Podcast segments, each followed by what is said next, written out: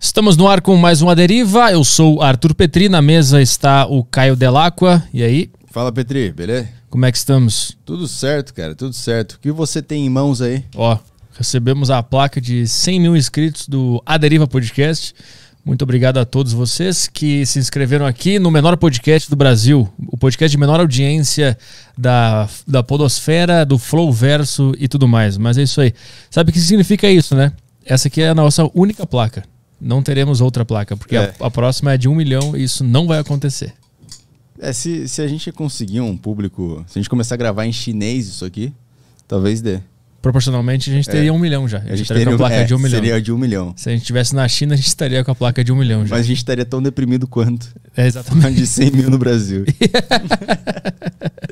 É isso aí, galera. Obrigado pela, por essa conquista. Essa conquista é nossa. Eu não sei se é demagogo, não consigo fazer esse tipo de coisa. Obrigado, eu não sei, é só uma placa, tipo Oscar, e daí que eu ganhei isso aqui. Eu não fiz nada demais, eu só apresento um podcast. né? Os caras ficam com aquela Só estatu... fiquei falando aqui, só fiquei Estatueta falando do- no microfone aqui, não fiz É, nada os demais. caras ficam com a estatueta do Oscar. Cara, eu representei um, um carpinteiro muito bem. E agora e eu tenho tem uma... a cara de pau de falar da Amazônia. Quem falou da Amazônia? Ah, sempre alguém pega a estátua do Oscar e quer falar de desmatamento, de, Ah, tá. de algum entendi. problema do mundo. É, então, então não- a gente não pode se, se iludir com, essa, com esses materiais aqui, com, essas, com, essas, com os simbolismos. O que interessa é o que tá dentro de cada um. O cara, puta, puta namastê. Deu, uma puta no... É, um namastê. Namastê. Nossa senhora. Então, pessoal, se você quiser. Olha, tá- esse chiado tá de brincadeira. Esse chiado tá foda e assim, é coisa de satanistas. Até o teu tá dando chiado. O meu tá, é, o meu tá dando chiado, é, é coisa que tem que chamar um engenheiro pra resolver isso aqui. Então, se você quiser mandar perguntas para o convidado da Derivas, você acessa aí www.sacocheio.tv, você assina a plataforma, aí você vai ter acesso ao grupo da Deriva no Telegram. Tem mais, tem mais avisos, né? Tem mais coisas que precisa falar. Sim, se você quiser mandar a sua questão na plataforma do Flow, use as suas Flow Coins para mandar as suas questões que elas serão lidas no final da live. Então, se você é um membro, se você assina, se você é, se você participa da plataforma do Flow, você pode mandar lá sua questão que você será lido aqui no A Deriva. Você será lido. E Você será lido. é. Estamos também onde? A gente também tá na Twitch TV. Boa. Site roxo. Esse site costuma banir as pessoas que falam palavrões.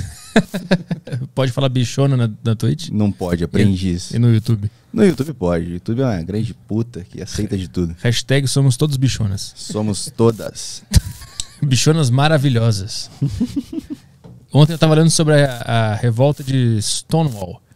Não sei o que, É que é. maravilhoso. Os gays saíram na mão com os policiais lá em Nova York em 1960. É muito bom. Por isso tem a parada gay hoje. que Eles ganharam. Os gays ganharam uma briga com os policiais. Coisa que hooligan na Inglaterra não consegue. Eles saíram na mão com os E aí depois policiais. querem falar que tem homofobia no país, né? Que, que gay sofre violência. Sofre, mas eles deviam se inspirar nos gays de Stonewall. E cagar É, é a pau verdade, todos os verdade. homofóbicos do planeta, que nem Começar- fizeram. Tem que ter academia de luta com esse Isso. nome, Stonewall. onde só aceitam gays. e aí tem uma nova modalidade de luta no UFC, que são os gays Contra homofóbicos contra homo... É, e policiais. Caralho, isso é maravilhoso isso aí. porra, eu assistiria uma série inteira disso aí. E se você quiser entrar em forma e ser um gay que bate em policiais, acesse arturpetri.com barra xtreme21, entre em forma para fazer sua rebelião, sua própria rebelião de Stonewall. tá passando o vídeo aí? Então o Maxime 21 é uma plataforma lá com mais de 300 treinos para você fazer na sua casa, usando o seu corpo. Você não precisa ir na academia para emagrecer e fazer exercício. Só acessar aí arturpetri.com barra xtreme21, você acessa e vê como é que é lá. Acabou o vídeo? Não, não acabou, mas eu posso Mas cortar. tira então, corta. Vamos trabalhar então? Bora trabalhar. O convidado da deriva de hoje é o Augusto Baques. E aí, Augusto? Tudo bom? E aí, Arthur, beleza? Te dei um chá e de aí, banco aí. É, não, chá de banco por quê? Porque ficou, eu fiquei 10 minutos falando de gays em Stonewall e o cara aqui do lado olhando. Ai, pai, para. Não, mas... não prazerzaço aí conhecer vocês. Pô, eu acompanho a Deriva Podcast há bastante tempo já. Eu, eu venho, eu toda vez eu me desloco de Palhoça para Floripa, eu fico duas horas no trânsito, eu fico ouvindo podcast pra caramba, né? Um deles é o Aderiva Podcast, é bastante, cara. E, pô, é um prazerzaço estar aqui, tá? Eu não esperava estar aqui tão cedo, né? A gente vai olhando assim, pô, quando eu me tornar alguém, os caras vão olhar pro cara e chamar, né? A gente chama antes do cara se tornar alguém. É, exatamente, aqui o negócio é maravilhoso. Eu acho que tu é o único cara que faz o caminho de Floripa pra Palhoça, né? Normalmente as pessoas saem de Palhoça Exato. pra ir pra Floripa. É, é que Palhoça é, o- é do caralho, né? É? Capiroto o negócio. É porque tem uma excelente BR no meio do caminho ali, tranca o trânsito inteiro. E aí os, quem vai pra Palhoça às vezes não consegue voltar de Palhoça, entendeu? Porque tu Ah. vai no contrafluxo. Então quem mora lá é porque não conseguiu sair ainda. não conseguiu ir pra ilha. Parou, acabou ali, não tem entrada porra nenhuma pra ilha. A demografia de Palhoça tá na estrada, É. tentando ir embora agora. Exato. É, A ilha é meio elitizada, velho. A ilha, a ilha é elitizada. Tipo assim, não, não passa ninguém que eles não queiram, entendeu? Tu tem que ter no mínimo aí ganhar uns 10 pau por mês pra tu poder entrar na ilha de Floripa. Mas tu, traba... tu mora em Floripa e trabalha em moro, Palhoça? moro em Floripa e trabalho em Palhoça. Mas tu, tu vai pra Palhoça pra comprar Bitcoin, é isso? Não. é que na verdade eu sou dentista por profissão. Ah. Aí dentista é fudido, tu sabe como é que é, né? Tu, tu, tu chuta uma moita, sai tipo 20 dentistas. Tu passa aqui em São E 10 Paulo. tem um- advogados. e 10 advogados. É tipo, é, é, é a profissão dos fudidos. Porque tu, tu tá numa condição completamente insalubre. Tu sai, tu se, tu se fode pra se formar, atende um monte de gente.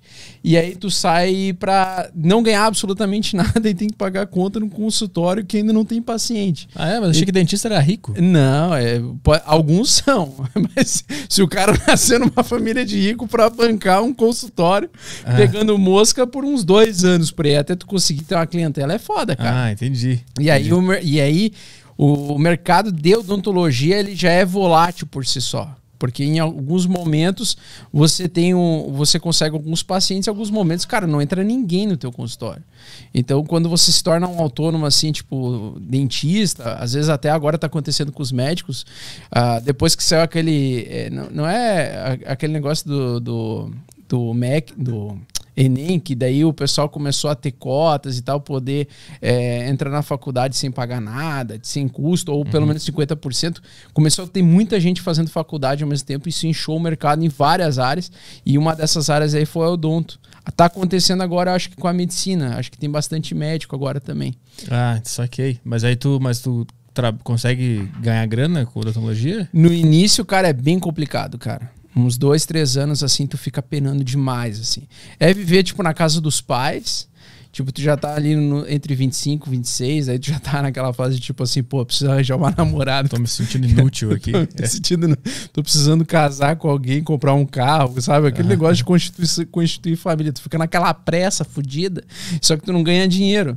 E aí tu fica morando com teus pais, fica um tempo ali até tu conseguir caminhar com as próprias pernas, é um dá um, dá um tempinho, um trabalhinho aí. Mas como é que se, se, se divulga esse trabalho no? Quando tu não tem clientes, como é que tu divulga? Eu sou dentista, como é que tu passa Cara, a palavra? exatamente. É eu- nasci no interior do Rio Grande do Sul, então, tipo, uma cidade de 20 mil habitantes, eu tocava num jornalzinho, entendeu? Onde que é? Onde tu mora? É Vera Cruz, Ah, Vera Cruz. cidade da Caixa d'Água. Eu sou de Porto Alegre, né? Tu é de? Porto Alegre? É, é, é. Tu conheceu Santa Cruz do Sul? Eu já fui pra lá. Eu fiz um show lá uma vez. Ah, tu fez um É, show mas lá. nunca fui no Oktober. Nunca fui. Ah, tu nunca foi no Oktober? Não. E agora não vou mais que eu tô casado, então já era. É, sim, é, o Oktober é uma putaria generalizada. O cara vai casado lá. O cara, é é de dois períodos que o pessoal aumenta o- a população aqui brasileira. É no, na Oktober e no Carnaval. É o dia de meter, entendeu? E pra dentro é gol. Em ambos os festivais, depois de nove meses, a pessoa vê o que aconteceu. Aumenta, aumenta a população brasileira, com certeza. Gente, vocês vão ficar sem o retorno de áudio rapidinho, só porque eu vou mexer nos cabos Ah, aqui. Tá, tá, tá, tá. pra avisar. beleza. Não tem problema. Dá pra tirar, É, então? vamos tirar então. Tá. Então tá. E aí eu. Aí tu me avisa, doutor Caio. É, tu vai ter que fazer assim porque a gente não vai estar te ouvindo, tá? Tipo o cara do avião que fica com a mãozinha aqui. E aí, cara, eu tava acostumado com a volatilidade do, da odontologia, assim, ó, de tu ter que atender pessoas e tal, e, e aquela dificuldade. E nesse período, não sei se aconteceu contigo, tu é autônomo também, né? Aham. Tu sempre foi autônomo ou trabalhou pra alguém alguma vez na vida? Trabalhei já, CLT. Ah, ah, tu já trabalhou de CLT. Aham. Eu, no caso, sempre fui autônomo, nunca trabalhei pra alguém. Uhum. Então, tipo, cara, eu precisava ter uma fonte alternativa de renda. E aí, lá em 2012, 2013, tipo, cara, eu parado dentro do consultório com o computador, com internet, eu pensei, porra, vou comprar um curso aí de day trade e vou começar, né, a solucionar os problemas da minha Aham. vida. Tem um day trade, aquele Que de, é o day trade de que é moedas, foda, de dólar, de não, euro. aquele? não, day trade de, de bolsa de valores mesmo. Ah, é? É, de, ações. De, é, Petro, tipo mini, índice mini dólar, né? Ah. E aí eu, eu operava tipo mini índice, tentei, na verdade, quebrei. Mini índice, eu não sei o que é. Mini índice dólar é tipo operar alavancado com. Você opera alguns índices, ou mi- o mini índice. Então eu não lembro mais também direito, porque faz muitos anos que eu não mexo com isso. Mas ele era para tu operar alavancado também no mercado tradicional. Então tu conseguia fazer uma porcentagem legal, assim, no risco, né? Alavancado é o quê? Alavancado é você pegar um dinheiro que você não tem do mercado. É. Você tipo, tem tipo assim 100 reais, mas você quer operar como se você tivesse mil reais. Aí você pega emprestado mil reais da corretora, em troca disso você tem uma margem ali para ser liquidado ou não. E aí você opera para você opera com uma mão maior, mas você tem uma facilidade de ser, é, digamos, de ter que pagar o, o empréstimo obrigatoriamente caso o preço chegue a determinado patamar. É. Entendeu? Então tu opera alavancado, mas tu sempre opera com um risco muito maior. Então o risco é sempre pro- proporcional ao tamanho da alavancagem. Mas é loucura, né? É loucura. Não, tá, tá. Só pra saber se eu tô É, é entendendo tipo um direito. cassinão, entendeu? É loucura Cassinão completa. tenso, completo. Aham, aham. E aí eu tava pensando assim, porra, cara, eu preciso estudar. Aí eu comecei a estudar no usar o próprio YouTube e tinha um cara chamado Baster, do Baster.com. É. E aí ele, come, ele, ele ensinou a filosofia Baster de acumulação de patrimônio ali que eu comecei a criar mais investimentos e tal, a pensar nisso. Então, tipo, o pouco que eu produzia no consultório, eu tentava só pagar as contas e, tipo, às vezes sobrava, tipo, 200 reais, aqueles 200 reais eu tentava tocar no mercado financeiro e, e tocar valendo, tipo, alavancar ou fazer operações mais arriscadas para ver se eu conseguia sair daquela, daquela situação insalubre, né? que, que, cara, era uma merda. Tipo assim, tu tinha um mês que tu ficava o dia inteiro no consultório sem atender um puto. Uma, uma pessoa para entrar na porta, entendeu? E aí faz parte, tenta ir atrás de parcerias, tenta falar com o postinho para ver se eles te indicavam alguma coisa. É, então isso- eu acos- isso- me acostumei com essa vida volátil, entendeu? Isso eu queria saber, como é que o, o dentista ele faz pra espalhar o trabalho dele e jogar pro pessoal saber que tem um dentista ali, porque tem duas coisas, né? Tu, tu confia de que o pessoal vai cuidar mal da boca, Sim. Que, que Deus fez o sistema dentário todo errado também, né? Que nasce os negócios errados. Tem que confiar Não, nessas na variantes. verdade é porque assim, o pessoal não sabe escolher casal, com quem, com quem meter. Porque assim, o cara pega geneticamente qualquer aleatório. Não adianta tu pegar, tu tem uns dentes fininhos, com a boca pequena. Aí tu vai lá e pega uma mulher com um dente largão, velho. Aline Um Moraes. dente do- desse tamanho. Aham. A boca. Entra duas rolas naquela boca. Aí nasce um bebê com os dentes aleatórios. É, aí isso. nasce tipo assim, boca, boca que é um cu com uns dentes desse, uns plets desse tamanho. Por isso que temos o dentista, então. Exatamente. Pra corrigir. Pra corrigir essa merda. Você não sabe selecionar uma parceira direito, nós temos que ficar corrigindo essa bosta. Então, essa miscigenação de raças, de, de você misturar todo mundo, isso causa é, diferenças estruturais ó, ósseas, porque você, tipo, puxa o osso é, do seu pai e os dentes da sua mãe, entendeu? E aí você, nesse meio caminho ali, os teus dentes eles não nascem em posições naturais. Ele nasce, tipo, dente grande, boca pequena, ou o contrário, dente, boca muito grande, dente pequeno, aí nasce com sisos a Siso- mais siso e é tal. foda. É, Eu o siso te- é foda. Eu tenho todos. Nasceu Todos? e ficou. Aí, cara, aí, Arthur, é o seguinte, eu, eu comecei a lidar com o mercado volátil. Aí a minha vida toda foi volatilidade nesse período profissional. Altos e baixos, literalmente. E aí, em 2016, um amigo meu me apresentou o mercado de criptomoedas, o Bitcoin. Aí ele falou assim, cara, me manda 300 pila aí que eu vou te mostrar o que que é insalubridade. Se tu acha a alavancagem foda, isso aqui tu vai achar foda mais ainda. Aí ele, eu botei e mandei 300 para ele em outubro e em dezembro ele me veio com 600 pila e falou que eh, tirou ainda a comissão. Aí eu falei, mas não é possível um ativo especulativo subir tipo 100% ao mês. E aí eu comecei a querer entender por que, que o Bitcoin estava subindo. Aí em 2017 ele começou a subir todo mês 100%. Então você estava com 600, daqui a pouco estava com 1.200, daqui a pouco estava com 2.400 e assim por diante. Então tu estava dobrando mês a mês a grana exposta em Bitcoin. E eu queria entender por que, que o Bitcoin subia. Por que, que, por que, que o pessoal ia gastar mil dólares para comprar um algoritmo digital de 256 bits. Baseado na fé. Baseado na fé. Baseado no, no, no além, é, entendeu? Isso eu quero entender também. Então, é que o Bitcoin ele foi criado como uma ferramenta contábil tecnológica para que você elimine terceiros. Você não precisa mais do banco para validar as transações entre pessoas. Uhum. Então você pode transacionar dinheiro livremente convertidos em bitcoins de qualquer lugar do planeta e a pessoa, a outra ponta, pode morar em qualquer outro lugar do planeta e ela vai receber em média aí 30, 40 minutos uma transação. Então, por exemplo, até 2008, até o blockchain existir, o bitcoin surgir. Qual era o grande problema? Você dependia do banco para fazer transações internacionais ou transações normais. Então, se você tivesse um milhão de dólares naquela época, você precisava é, ir no banco, fazer um, um, termo explicando por que, que você ia transacionar aquele um milhão de dólares e, e levava dias, burocra era uma burocracia, tinha que explicar isso para a Receita e a pessoa que morasse do outro lado do planeta e fosse receber, ele teria que fazer a mesma coisa. Uhum. Então você precisa sempre de um intermediador. Você tinha limitação, por exemplo, de quanto de dinheiro você podia transacionar. Por exemplo, hoje em dia tu consegue fazer um Pix e mandar todo o dinheiro da sua conta se você tem mais de 100 mil numa tacada só? Acho que não, não, não dá, ele não vai dá. te limitar. Uhum. Então o Bitcoin literalmente faz o quê? Você converte isso em Bitcoin, teu dinheiro em Bitcoin, manda, o cara vai receber em 30 minutos, 40 minutos, a taxa vai ser mínima, diferente da do banco, que um milhão de dólares na época era 10 mil dólares para você mandar a, a, a, taxa a interbancária. O TED dos caras. O TED uhum. dos caras, né? E que é o que eles usam o sistema SWIFT, é, uhum. interbancário. E aí agora você tem a liberdade de transacionar dinheiro livremente a hora que você quiser, 24 horas por dia, todos os dias da semana. Não tinha o Pix na época. Sim, mas, mas só para fazer a primeira pergunta agora já. Sim. Não é um não é um perigo do caralho. Eu quero fazer essa, essa, transferência de dinheiro contigo que mora na puta que pariu e eu moro aqui. Aí, nesses 30 minutos que eu te mandei via Bitcoin, o Bitcoin caiu pra caralho. E aí já não Sim, vale mais a o, volatilidade. O, a grana que eu, é, porque se, se a função dele é facilitar, Sim. essa volatilidade que a gente sabe que é muito grande, ela ela prejudica esse objetivo inicial. Sim, sim, exato. É porque é, é a questão todo mundo que se apega é a volatilidade, né? Não é um instrumento.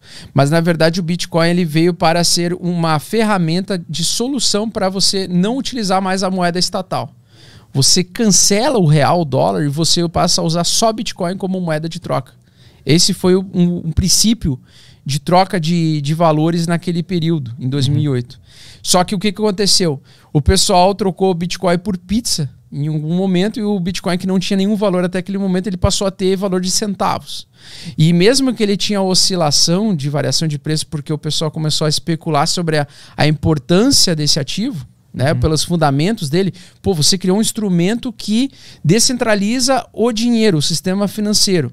Até então nós tivemos isso apenas com a televisão, por exemplo, com a rádio, que a gente descentralizou a, o poder da televisão através do YouTube. No YouTube agora você consegue se tornar um produtor de conteúdo, você consegue criar sua própria televisão, seu próprio canal e você não fica mais à mercê da opinião de, de poucas é, televisões. Então você começou um processo de descentralização total com a internet. Uhum. Então o Bitcoin foi uma ferramenta de proteção de capital, de patrimônio, para uh, eh, contra eh, como praticamente uma tecnologia de protesto para aquilo que aconteceu com aquele crash de 2008 do subprime.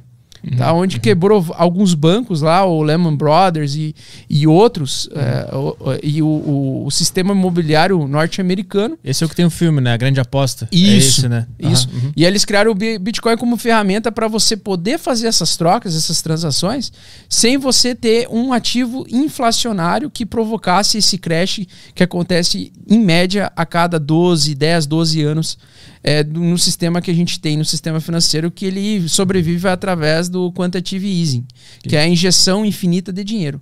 Eles imprimem dinheiro conforme for a necessidade uhum. desses poucos poderosos, entendeu? Tipo uhum. os banqueiros e assim por diante. Então o Bitcoin surgiu com essa proposta no início. Depois ele foi se tornando algo um pouco mais grandioso. E em algum momento a gente eh, entende que o Bitcoin, por ser escasso, por ter essa natureza de escassez, ele corre em uma, um formato completamente contrário ao sistema financeiro atual que vive através da inflação, hum. né, onde poucos ganham muita grana e o, e, a, e o Bitcoin ele é deflacionário. Então, à medida que passa o tempo, o teu valor dele tende a se valorizar, mesmo com os grandes picos de altas e quedas. Né? Uhum. Como, como assim ele é ele é limitado, existe só um, um determinado 21 milhões número. vão existir até 2140. Então, não vai passar disso, essa, essa é a ideia. Mas como é que isso acontece se é uma coisa digital e teoricamente... É porque o software do, foi produzido pelo Satoshi Nakamoto, que ninguém sabe quem é. Ah. Não, não, não, se sabe se é uma equipe de pessoas, se foi um cara que inventou isso. Que é esse cara aí que, que odeia o Estado. Ele é japonês? Não, ninguém sabe. Ninguém sabe. Só a pelo, gente pelo nome a, a gente especula que seja três caras norte-americanos que fizeram uh, que até alguns podem ter uh, correlação com o projeto do, do cara, eu posso estar falando bobagem, tá? Mas é o pessoal que queria já produzir um dinheiro uh, descentralizado, um dinheiro que não tivesse necessidade da confiança de terceiros e intermediadores desde 94. Então uhum. tem uns caras lá, tem uns caras russos, tem, um, tem uns malucos aí dos Estados Unidos, chinês, tem gente nessa parada toda aí. Então uhum. a gente não sabe quem é o Satoshi Nakamoto, ninguém uhum. sabe. Tá. Mas o software, o que, que impede alguém de alterar esse software, ter poder desse software? E... Não tem como alterar o software sem, sem ter uma, um consenso. Um consenso. Tem pessoas que têm como, uh, por exemplo, assim, que são. Não é responsável, mas eles uh, são os caras que fornecem possíveis atualizações para o Bitcoin Core. O Bitcoin Core é o protocolo original do Bitcoin que é o responsável por emitir bitcoins a cada novos bitcoins a cada 10 minutos. E essa emissão ela é controlada, então ela começou com no primeiro bloco, que foi o bloco Gênesis. O primeiro bloco começou lá em 2009 que foi a primeira transação que foi realizada entre uma pessoa e outra pelo Bitcoin, então foi esse suposto Satoshi Nakamoto com o Ralph Finney, ele mandou essa transação, ele gerou esse primeiro bloco e naquela época começaram a ser geradas 50 Bitcoins, então começou do zero e começou a gerar 50 Bitcoins na rede a cada 10 minutos. Uhum. E as pessoas que transacionavam, que validavam esses blocos, que são os conhecidos como mineradores, eles, são, eles eram responsáveis por produzir esses blocos e esses bitcoins. Então eles geravam esses bitcoins a cada 10 minutos. Só que daí tem um detalhe: por que, que ele é deflacionário? Porque a cada quatro anos a queda da recompensa ou a geração de novos bitcoins cai pela metade. Então hoje, uh, em 2008 para 2012, eram gerados é, 50 bitcoins a cada 10 minutos. De 2012 para 2016 caiu para 25 bitcoins a cada 10 minutos. Hum. Ou seja, tem menos bitcoins sendo emitidos na rede a cada 10 minutos. Ele está começando a ficar mais escasso, entendeu? Uhum. Ou a quantidade que tem é mais reduzida. Só que a demanda ao longo do tempo pelo por esse ativo aumentou. E isso faz uma pressão no preço.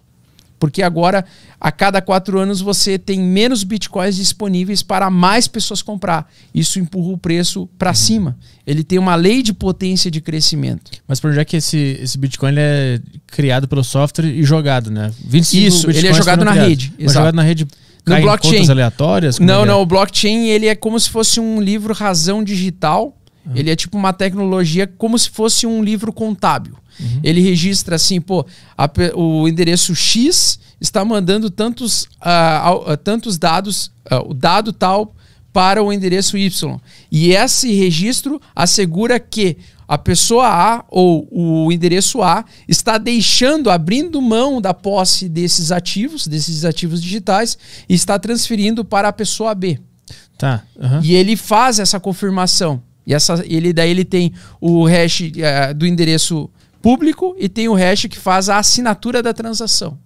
Então essa essa codificação é o processo de você fazer a transação de Bitcoin, de algoritmo de um lado para o outro. Tá, isso é quando eu, eu compro ou vendo Bitcoin, né? É. Mas tu disse que, a, que o software ele fica gerando, né? A cada 10 minutos. Isso, ele fica, ele fica lançando um desafio. É. Ele lança como se fosse um desafio de uma gincana, por exemplo. O desafio como se fosse uma um quebra-cabeça para que uma máquina no mundo que está, que está responsável por fazer a decodificação para tentar liberar essa, esses 50 bitcoins ou 25 bitcoins, dependendo da época que tu estava minerando, que ele faça essa ah, tá. decodificação.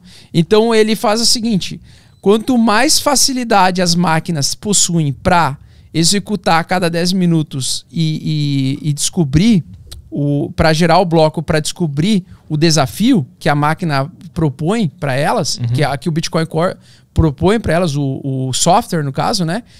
Quanto mais rápido descobrir, maior a dificuldade de mineração aumenta e mais poder computacional você precisa.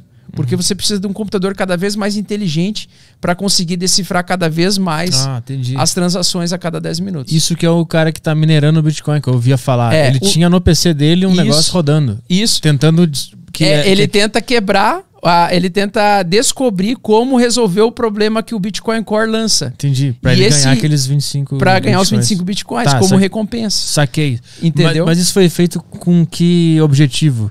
O objetivo foi criar um, uma infraestrutura onde você pudesse ter alguém para validar transações do ponto A ao ponto B va validar, tipo assim, fazer com que alguns dados que estavam na posse de uma pessoa saiam de, dessa posse dessa pessoa e vão para outra pessoa, na transferência simples, sem precisar de um sistema bancário. Porque o banqueiro faz isso. Quando você faz uma TED, o banco que registra a saída e o outro banco registra a entrada. Uhum. Então esse banco que registra a entrada, ele tem que confirmar, assinar a transação e dizer, pô, o banco do Augusto lá, que é o Banco do Brasil, por exemplo, saiu 200 reais daquele, daquela conta especificamente. Então agora eu tenho que assinar essa transação. Então isso quem fazia era um banco, né? Era um sistema do banco. Uhum. Agora você tem um sistema independente que não precisa de um banqueiro, por exemplo, para controlar isso. Você simplesmente faz com que a própria rede por si só consiga gerar blocos de transação que, que tem várias assinaturas de transação de pessoas que enviam do ponto A ao ponto B, vários, como se fosse várias páginas contábeis que vão registrando isso automaticamente para todo mundo. É um grande algoritmo, então. É um grande algoritmo. Então ele vai produzindo isso e ele vai cada dia que passa, cada 10 minutos que passa, essa rede se fortalece, ela fica mais robusta e fica mais impenetrável. É hum. mais difícil de você atacar informações. Hoje, para tentar fazer qualquer coisa, você teria que gastar mais de bilhões aí para fazer uma tentativa de ataque, ataque hacker para tu tentar em 10 minutos tentar quebrar algum bloco ou desfazer as transações de trás para frente e de frente para trás para quebrar essa estrutura. Uhum, Por isso uhum. que hoje é o sistema mais seguro do mundo em relação a transações que funciona de forma automatizada e é um monstro que, que, que cresce sozinho. Ele é avassalador. Ele, ele vai se fortalecendo a cada Isso. minuto. Ele a tá cada 10 minutos cada 10 ele, ele se tá fortalece. mais forte. Ele cria mais... Um, mais um bloco com várias transações, avisando o ponto A ao ponto B, fazendo tudo isso de forma automatizada. Ou seja, o banco foi para o saco. Uhum. A necessidade de banco não existe mais, porque você criou um novo sistema financeiro que tem um, uma tecnologia contábil que funciona e cresce sozinha. Mas tu acha que vai para o saco mesmo? Porque... O quê? Que os bancos vão pro saco mesmo? Cara, não vão por causa do poder e porque eu acho que a gente depende do, do, do sistema centralizado para que o sistema deflacionário. A gente precisa do sistema inflacionário para tirar proveito do sistema deflacionário. É porque é tipo. é como tivesse, se fosse uma moeda com duas faces. Se não tivesse o ruim, a gente não ia dar valor pro bom. É isso. Basicamente exatamente, essa filosofia. Exatamente. A filosofia, para quem hoje investe em criptomoeda, é essa. Tipo assim, para que, que eu vou estar num sistema que o meu dinheiro apodrece ao longo do tempo ou perde valor ao longo do tempo? Se eu posso estar nesse novo sistema que eu sei que vai ficar cada vez mais difícil eu ter bitcoins a cada quatro anos.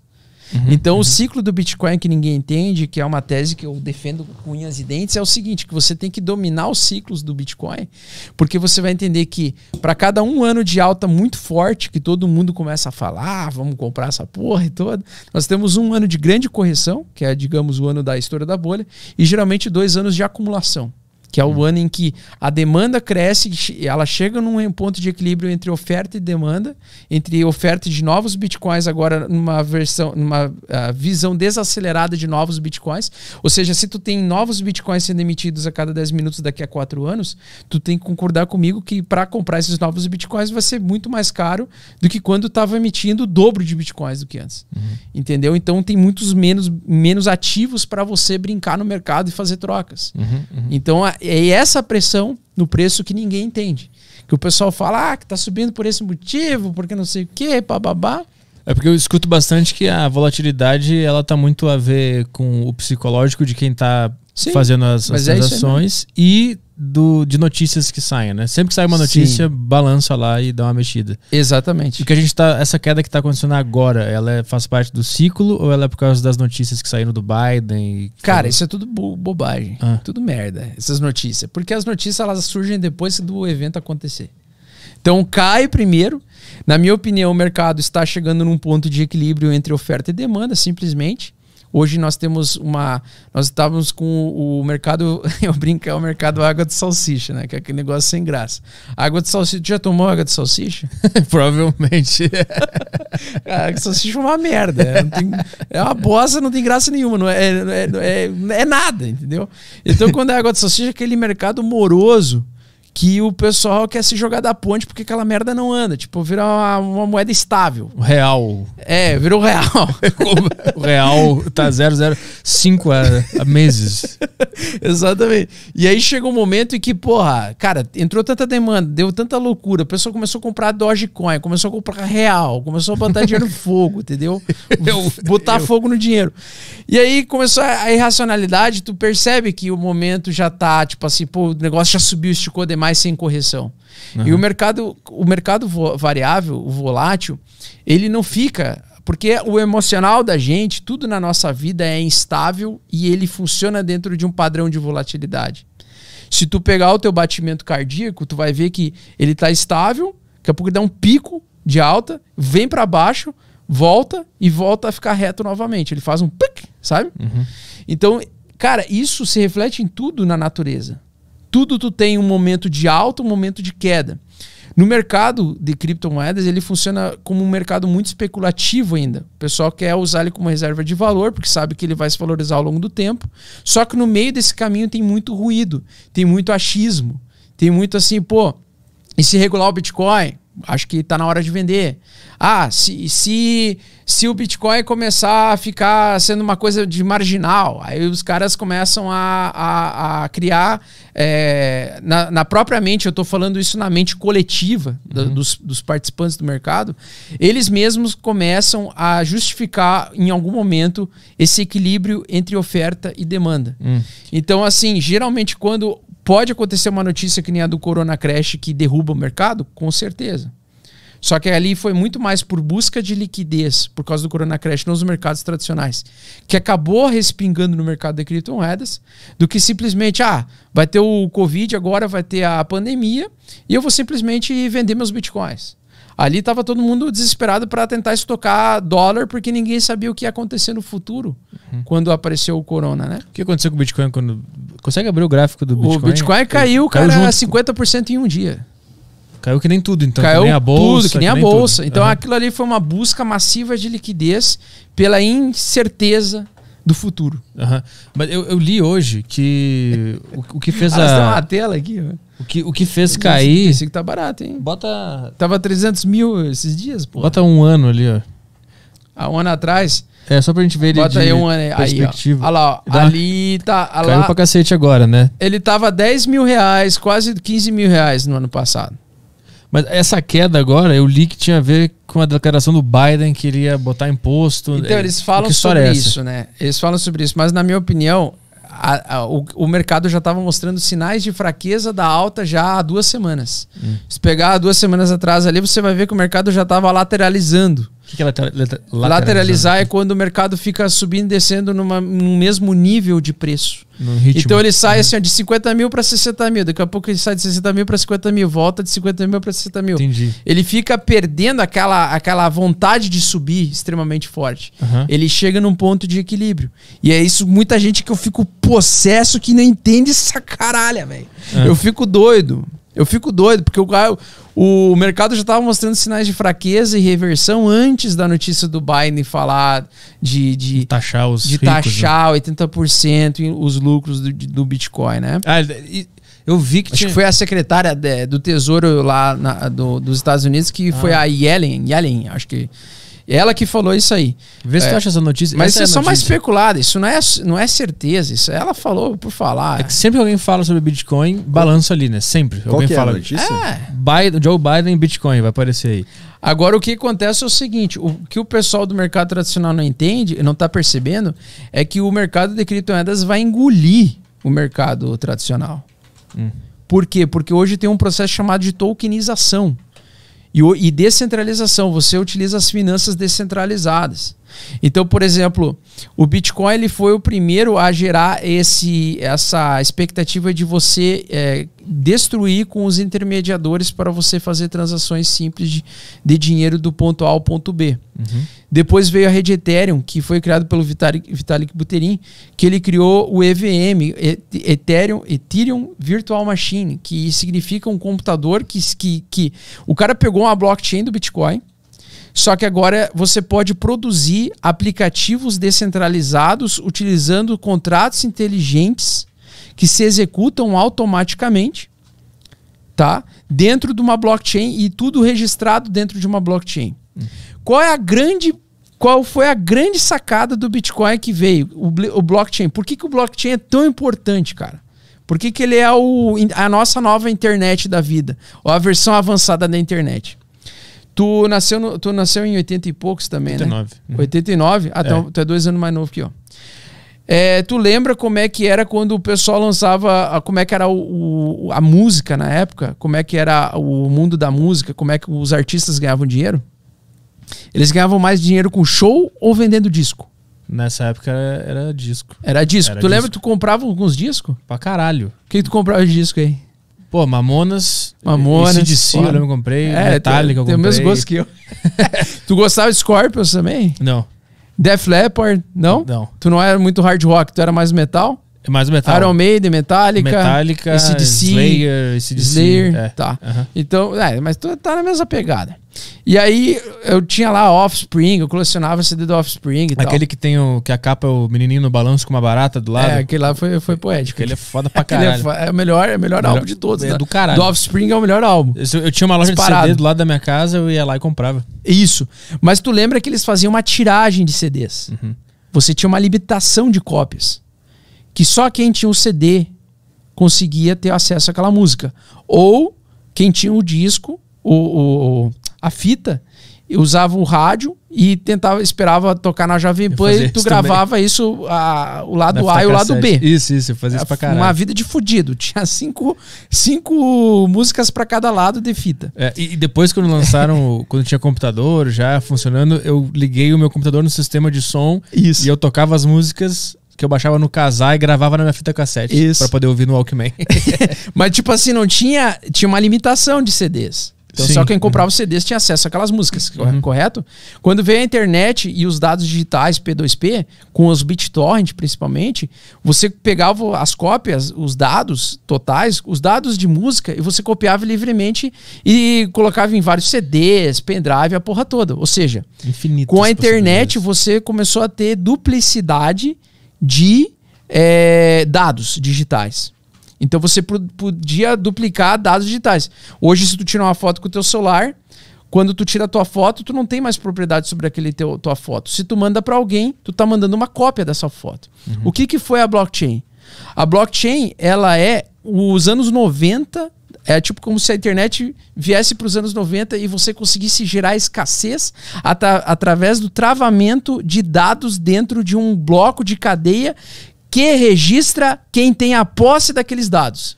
Tá. Então você cria escassez para aqueles dados. É o, E- é o sistema de CDs. É como assim, ó. É o mesmo sistema Você de... pode, por exemplo, assim, até então, qual era o problema de criar um dinheiro digital? Você tinha um dado. Se alguém copiasse o, o dado digital, vamos dizer que você criasse o dado de um- uma nota de um dólar.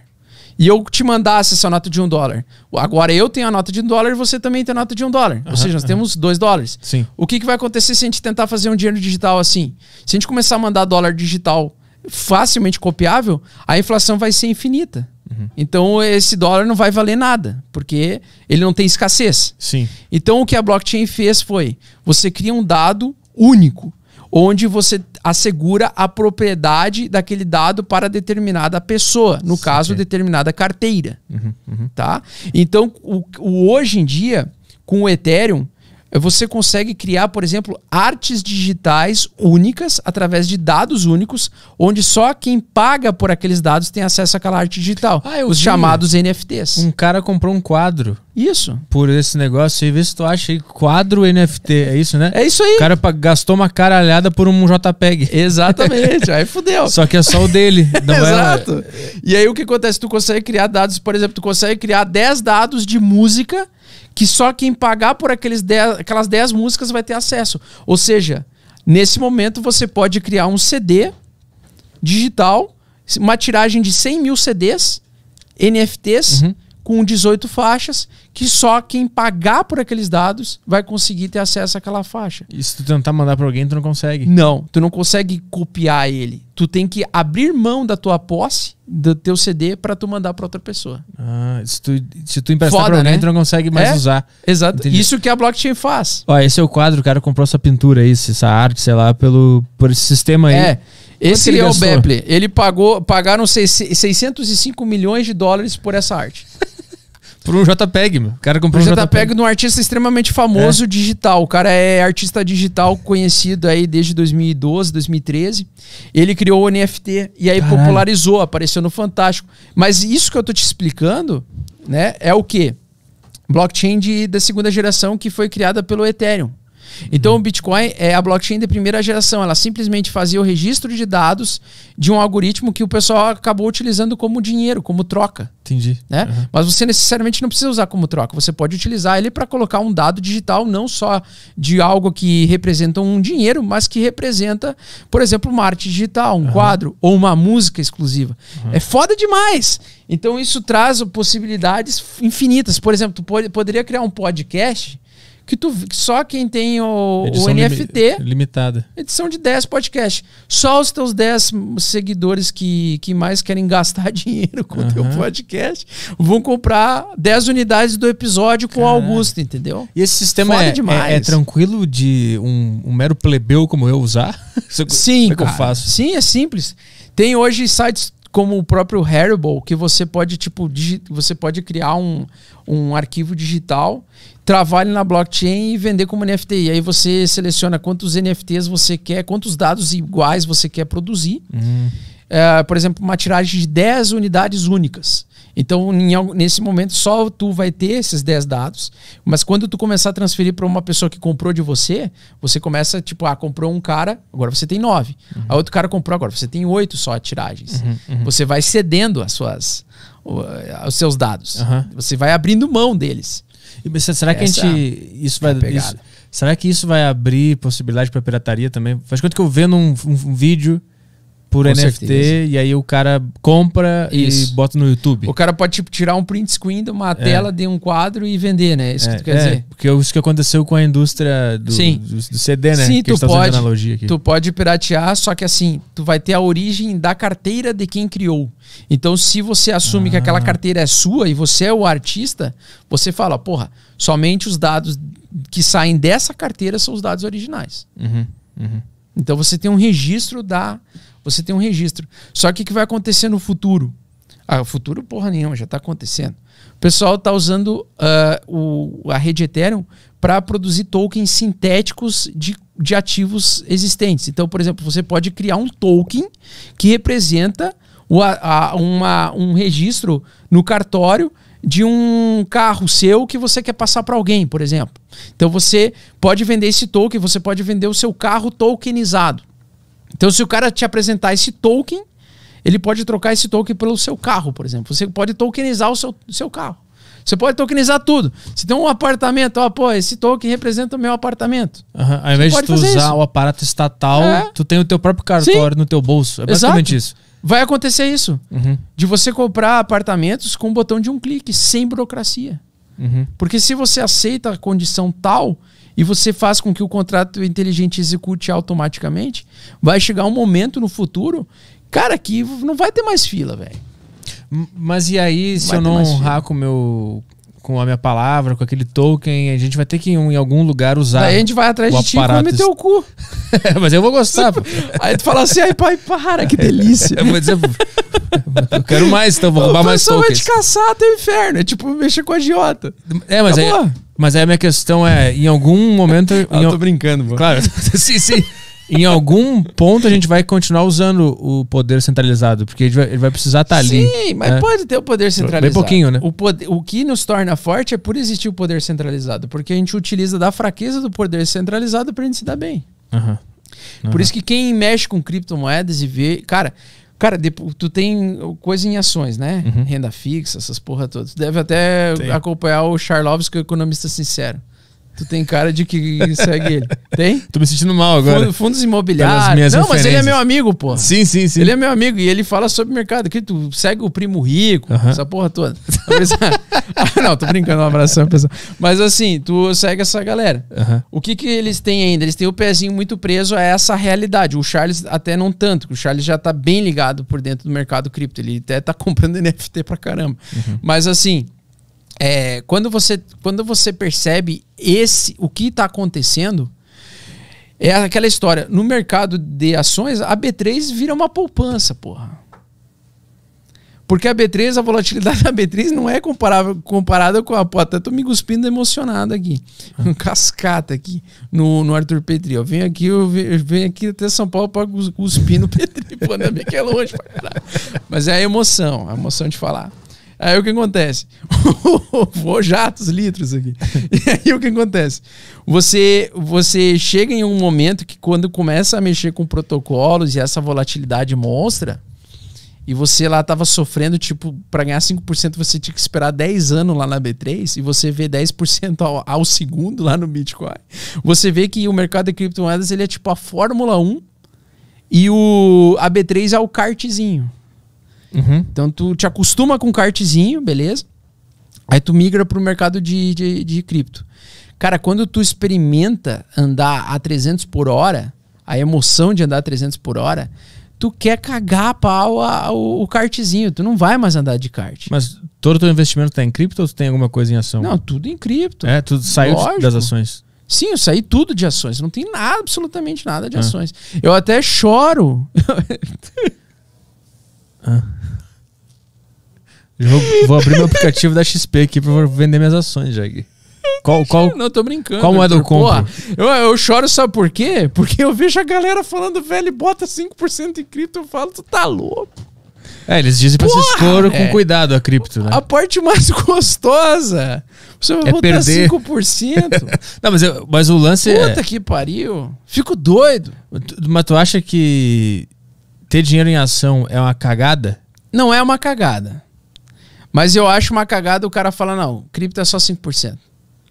Porque eu acho que a melhor oportunidade das pessoas mudar de vida vi- de verdade, aproveitando um potencial de crescimento do ativo, Uhum. é em cripto, cara. Tá, não é. é Tipo assim, meu, todo ano, pô, eu me emociono que aparece o pessoal recomendando tesouro. Até uns anos atrás era tesouro, era o auge. Aham. Tesouro direto. Eu tenho um pouquinho lá. então, é hora. Tá fudido. Não, mas tá lá. Tá, sim, paradão. É que tu Paradão. tá na diversificação, tá tudo É, é, certo. exato. Não tem problema.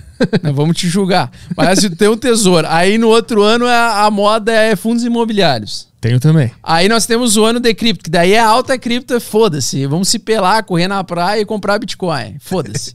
aí depois no outro ano volta a B3. E aí fica nesse ciclo de merda infinito. E na verdade você tem uma puta oportunidade no- em cripto mesmo nas grandes quedas. Se tu sabe operar vendido com cripto, tu consegue ganhar uma grana fodida com cripto. Operar Com a vendido. volatilidade. Isso aí é foda. Eu nunca entendi isso. Então, o segredo é a volatilidade, cara. O segredo do mercado cripto, o que eu falo que é a Fórmula 1, é a volatilidade, porque a volatilidade dela é, é como se você fosse andar de carro a 300 por hora. Então, assim, a sensação no mercado cripto, Arthur, é tipo assim, em um momento você vira um mendigo. tu pensa assim, velho, eu tô procurando a melhor ponte pra. Ponte, qual é a ponte que Pra tem morar. a luz oeste, a luz leste, que tá pegando a luz aqui, melhor lado. que não bate vento pra morar. pagar minha fogueira também, né? É, cara, em questão de meses, semanas, às vezes, tu tá, tipo, entrando no. Tu tá boletando Lamborghini, pô.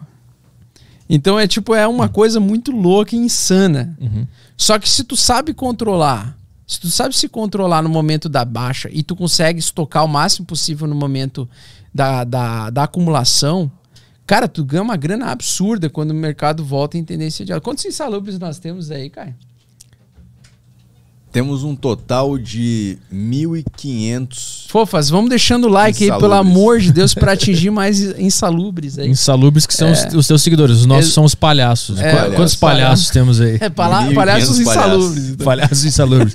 E aí, Arthur, eu- cara, eu, eu, eu faço essa zoeira no meu canal, assim, porque, cara, eu gosto de falar sobre, sobre essa volatilidade de uma forma que as pessoas não se estressem tanto, não levem tão a sério.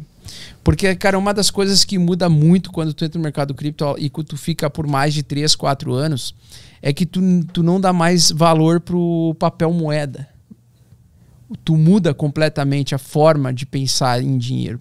Hoje, por exemplo, se tu abrisse tua conta bancária agora, tu visse zero ou próximo de zero, tipo 100 reais, No meu aplicativo ali. tu ia se sentir fudido, tu ia falar, pô, tô fudido. Fudi, é, fudeu, acabou tudo. É. Cara, hoje a minha conta bancária tem quase próximo de zero, porque ela tá recheada de tokens USDC, que representam um dólar dentro de uma carteira, onde eu posso a qualquer momento fazer uma troca sem ninguém saber entre Bitcoin e dólar em questão de 20 segundos, sem ninguém saber e sem eu justificar isso para ninguém através usando contratos inteligentes para fazer essa troca simples, porra. Vo- Vocês têm que arrumar um- uma forma mais simples de falar pra nós burros esse, esse negócio. Não, mas é, muito porque é um processo. É um processo de aprendizado. Demora pra Caralho. caralho. Vocês não É que nem, a- cara, criptomoeda pra mim é que nem a Bíblia. Eu sei que é importante, mas é muito difícil de entender. Não. Vamos lá. Ah, mas é que aquelas metáforas é foda, né? Mas vamos fazer o Mas seguinte. tu tá falando versículo 12, não sei. Não, é isso que eu tô 12, ouvindo, entendeu? do- exatamente. Eu, eu tô quero falando- simplificar ao máximo É um, é um conhecimento muito satânico. É muito Assim. difícil, porque, porra, é difícil pra caralho. Deixa eu Só de. um negócio. Os Vai, caras começaram a criar um token que representa um dólar. As, algumas empresas começaram, por exemplo, assim: eu aceito o teu dólar, Arthur. Tu deixa o teu dólar, um dólar aqui pra nós, eu boto num cofre e em troca eu te dou um token que representa um dólar. Eu te mando aí por na tua carteira digital aí, ou no teu celular com uma carteira de criptomoedas que tu tiver. Eu te mando um token chamado USDC ou, ou é USDC, que é um dólar. Então, toda vez que a minha empresa receber e reter esse dólar físico, eu te emito um dólar digital. Isso se chama de tokenização. Tá? Esse processo. Então essas empresas começaram a criar dólares tokenizados. Hoje nós temos dólares digitais, que é um dólar que essa empresa retém e em troca ela emite um dólar para você. Tá? Só que muita gente começou a criar isso e o mercado começou a se encher de dólar digital. Que não tem nenhum, que o governo não tem posse sobre isso, ele não tem controle sobre isso. Porque ele não tem como controlar essa empresa de emitir, até tem, mas não está controlando e a gente não sabe os motivos. Mas deve ter motivos para eles não estarem controlando essas empresas. E aí esse dólar está circulando. E se você tem uma carteira digital hoje, você consegue trocar esse token de dólar por Bitcoin ou por Ethereum ou por qualquer outra cripto em questão de segundos, usando a rede Ethereum, por exemplo, a blockchain, para usar um contrato inteligente para validar essa, isso, essa transação. Cara, eu sou dentista, velho. Eu sou, espe- eu sou especialista em implante. Como é que eu aprendi tudo isso, velho? Pô, mas pra entender a boca que Deus fez é, é complicado. assistindo muita, muito, muito, lendo livro pra caralho e assistindo muitas palestras pra entender o que, que era a criptomoeda e blockchain, cara. Eu demorei muito. Mas pra facilitar, a blockchain é isso. Ela é uma tecnologia que torna dados digitais em dados únicos. E, e essa tecnologia faz com que você consiga ter o controle de quem tem a posse daqueles dados digitais únicos mas, e não- de não- quem cede essa- esses dados digitais únicos. mas no caso desse dólar que tu tem tokenizado, ele tem a ver com um dólar que existe no mundo físico? Sim, Tá. porque ele tá preso dentro de um cofre. Cara, é muito louco isso. É muito louco isso. Ele tem. Ele tem como você, por exemplo, trocar a barra de ouro. Vamos dizer, eu tenho uma barra de ouro. Essa barra de ouro equivale a mil dólares. Tu manda essa barra de ouro pra, pra essa galera, eles vão te mandar é mil dólares em token. Quem é essa galera? É, As empresas, tipo o Tether. O Tether tem uma empresa que faz isso. Ele, recebe, ele aceita receber dólares e travar dentro de um cofre. E travando dentro do cofre, ele emite uma quantidade de dólares digitais. Tá. Mas, mas Você por- faz essa troca simples. mas o que, que esse cara ganha tendo um ativo? Taxas. que- Ele, Ah. ele recebe um pouco a mais do que ele entrega. Então, por exemplo, ele vai receber mil dólares físicos e ele vai emitir 990. Ah, tá. E aí Entendi. essa diferença de 10 ele retém para eles. Aí ele pega e usa, paga salário. Exato, ele usa para eles. lá. Então Tá, é as entendi. taxas. Isso Entendi. se chama um conceito de market maker, você ser um, um criador de mercado. Você produz liquidez para o mercado, que é o que o cassino faz. Ah, Os cassinos fazem isso. explica. Eles ficam retendo as fichas lá Aham. dentro da- do cassino que representam tantos dólares. E eles fazem você tomar no cu várias vezes. Pra talvez 2% acertar. Aham. E os poucos que acertam se sentem foda e voltam lá pra perder. Entrar naquela equação matemática de tomar no cu. E no fim e é isso que acontece com todas as corretoras de negociação, tanto do mercado tradicional, quanto do mercado Forex, quanto no mercado de cripto. E isso é, você vai aprender o conceito de que quem é o market maker é o cara que ganha dinheiro, Tá, mas deixa que é eu- o dono da, da casa, que é o que produz as fichas, que é o que empresta o dinheiro para o mercado tentar a sorte. Mas nesse caso, no teu caso, tu não é um cara do cassino que tá tomando no cu, tu tá te dando bem. Mas qual é o. o, o- Mas eu tô me dando bem porque eu virei o cara do cassino também. Ah, puta. Parece que eu tô, no, eu tô escrevendo um episódio do Black Mirror aqui. Isso é um processo. Por isso que que acontece, cara, sabe o que, que eu fiz? Cheguei uma hora no meu canal que não tem como eu, tipo, explicar do A ao B ao C todos os vídeos para todas as pessoas. Eu simplesmente fiz um curso e falei, velho, faz essa Estuda. porra desse curso, estuda. Depois de uns três meses tu vai entender isso aqui, volta pro canal. Que é o que tá acontecendo. Tá, então deixa eu fazer só uma pergunta pra eu entender esse, esse lance. O, o objetivo de tu trocar o teu dinheiro físico por um token é sair do radar. Isso. É, É- tu poder usar livremente um dólar Tá. digital que não tenha, não tenha um rastro em si. Entendi. Pra fugir do governo, fugir Pra de fugir, é, autoridades. isso aí Tá. já vira um negócio an- ANCAP, fudidão, né? Aham. Eu não sou assim, não sou considerado um ANCAP, tipo, eu não sou considerado, tipo, um cara anti-estado, assim, total, tipo, meu Deus. Eu pago ali imposto direitinho. Mas tem um lado da galera do mercado cripto que é voltado para isso, que foram os caras que começaram esse movimento. Uhum, Os caras começaram com essa tecnologia justamente para, cara, destruição completa do Estado. Tá. Você não depender de um intermediário.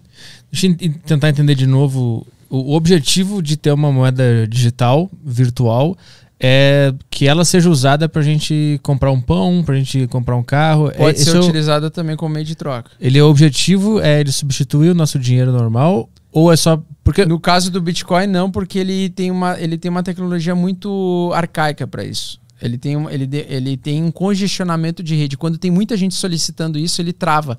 Ele não faz a transação rápida que nem quando tu passa um cartão Visa, por exemplo, Hum. que faz tipo 40 mil transações por segundo. mas o objetivo é chegar nesse ponto? O, algumas depende da criptomoeda. O Bitcoin não. O Bitcoin hoje em dia ele é, ele é como se fosse reserva de valor, proteção patrimonial, como se fosse um ouro digital.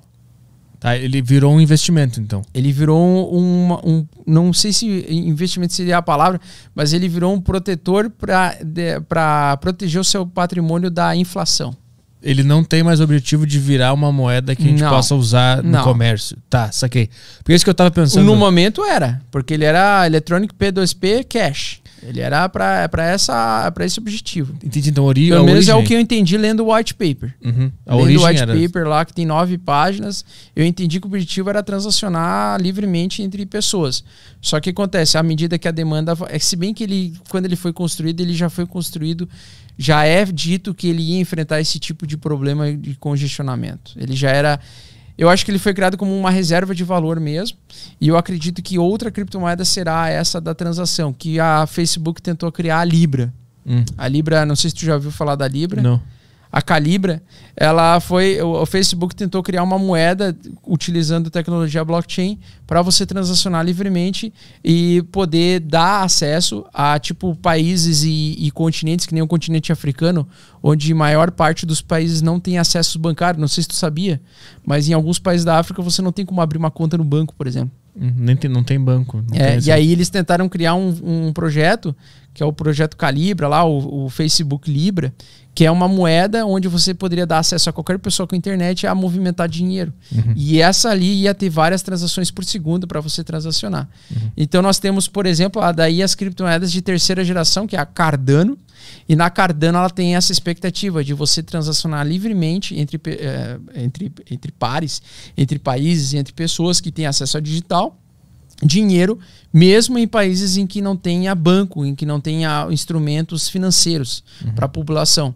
Então a Cardano, por exemplo, é um projeto bem interessante que ele está entrando na, na África para tentar solucionar, é, levar o, o, esse sistema financeiro que a gente conhece para acessibilidade para milhares de pessoas, cara, milhões de pessoas lá do, do continente africano inteiro. Uhum.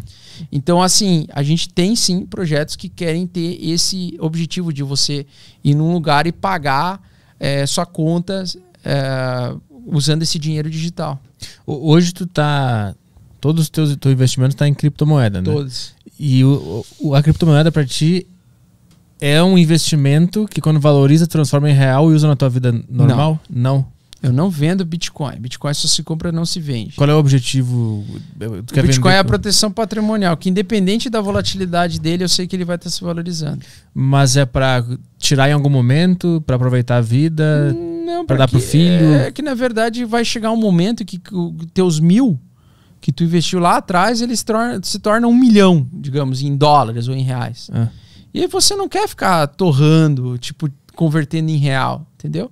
Você, ao invés de. Quando você vira um, um cripto investidor, né? Você acaba mudando alguma, alguns conceitos na sua vida de, por exemplo, ter posse de coisas para você ficar provando para o Estado que você tem aquilo, para ficar pagando aqui para aquilo. Você passa a ser um cara que aluga o tempo todo e você está sempre com muita grana. Né? Você tem a, o poder livre do seu dinheiro, você tem muita grana e você começa a alugar coisas, ao invés de ter coisas. Porque alugar te, te promove a liberdade. Porque você não precisa declarar quando você aluga.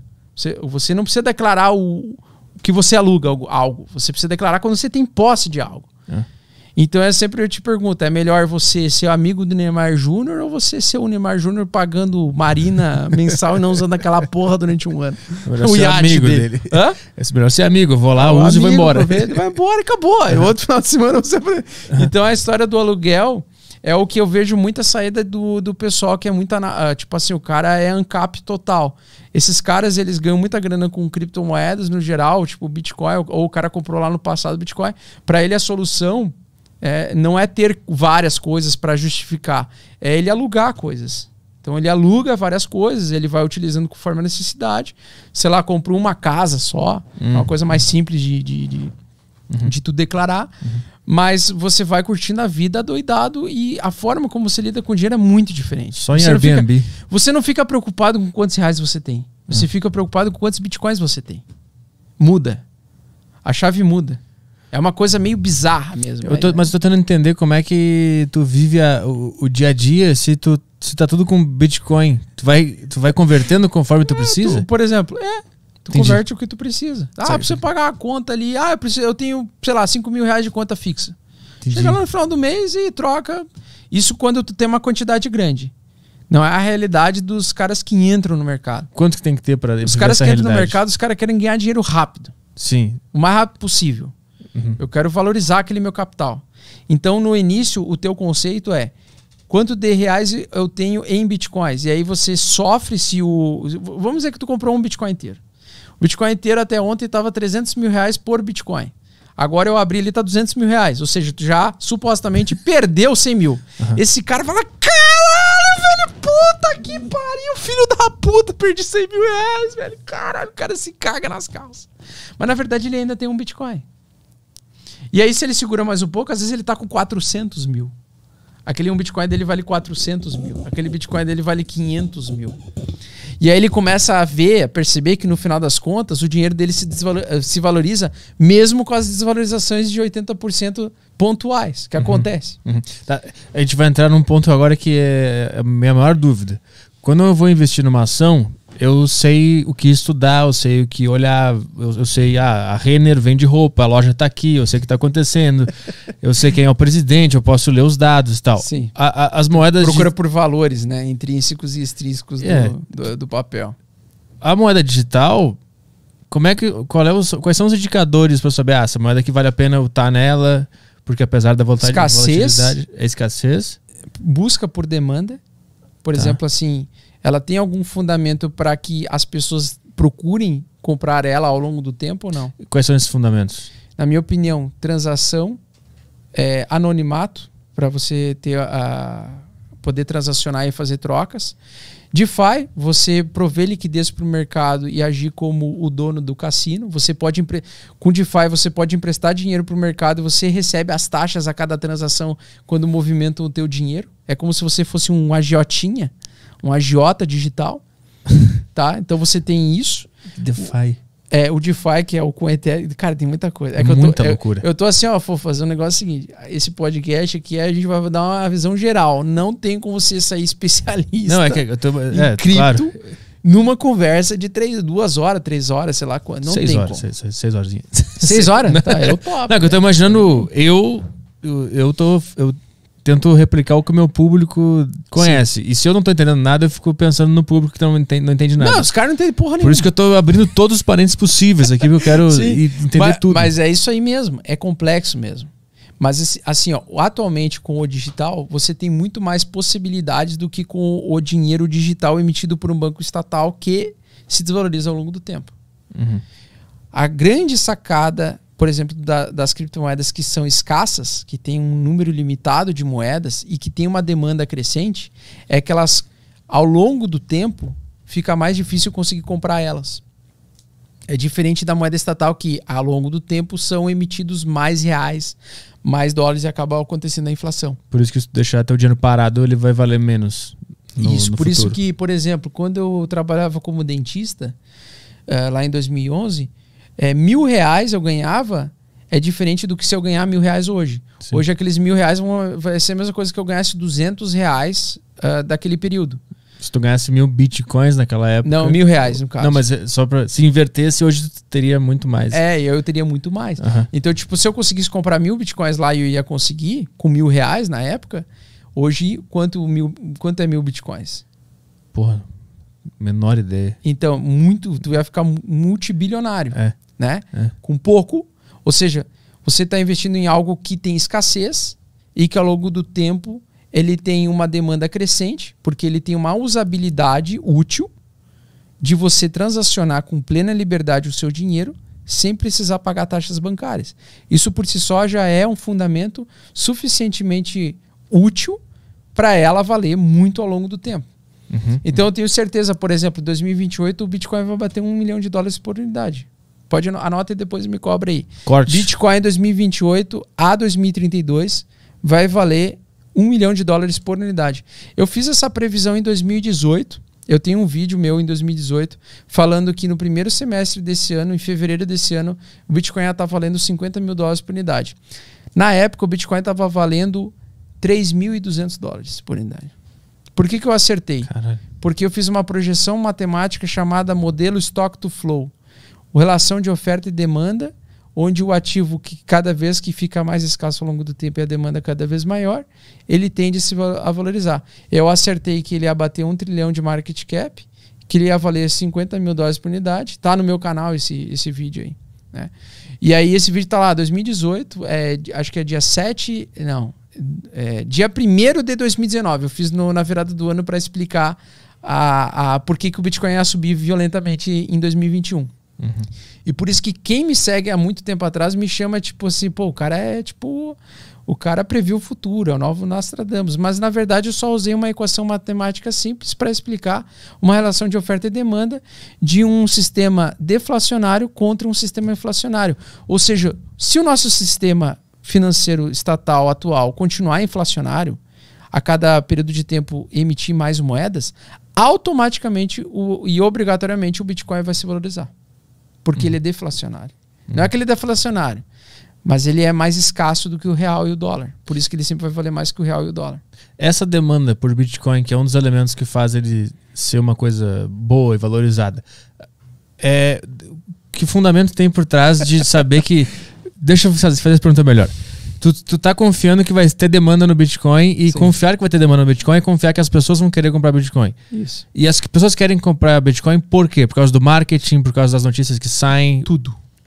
Marketing, é, liberdade com o teu dinheiro, não depender de banco. Cara, pra mim e pra ti, tipo assim, pra nós que somos fudidos brasileiros, pra mim não, não faz muita diferença porque eu nunca vou transacionar um milhão de dólares pro meu irmão que mora na Austrália. Uhum. Mas para um cara que é milionário, para ele é muito interessante utilizar um sistema onde ele manda, transfere um milhão de dólares por unidade, ele não vai pagar 10, milhões de, 10 mil de taxa, ele vai pagar 25 centavos de taxa para fazer uma transação de um milhão de dólares sem justificar isso para ninguém. Uhum. Para ele é interessante.